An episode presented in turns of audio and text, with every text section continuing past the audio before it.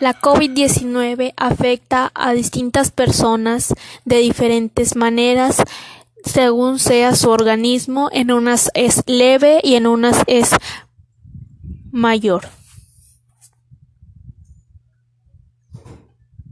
Los síntomas de esta enfermedad, los más habituales son fiebre, tos seca y cansancio.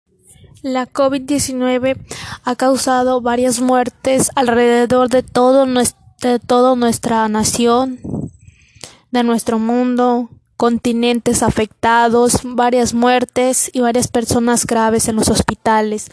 Varios hospitales ya no tienen abasto, están casi al 90%, los tanques de gas de oxígeno, perdón, este están agotados. Varios buscan en sitios web, pero ya no.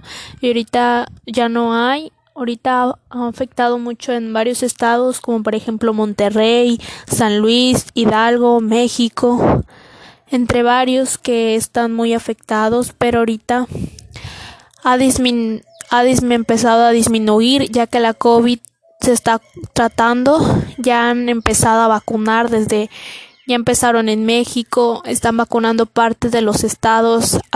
ahorita empezaron a vacunar a las personas mayores de 60 años, abuelitas, abuelitos, que son los más vulnerables a esta enfermedad y son los que pueden son los que son más débiles a esta enfermedad por porque ellos a veces no tienen su sistema de inmunoficiencia bien a veces muchos tienen enfermedades cardiovasculares, diabetes, azúcar, entre, entre muchos. Mis medidas de prevención para el COVID-19 serían que la gente ya no salga si no hay necesidad.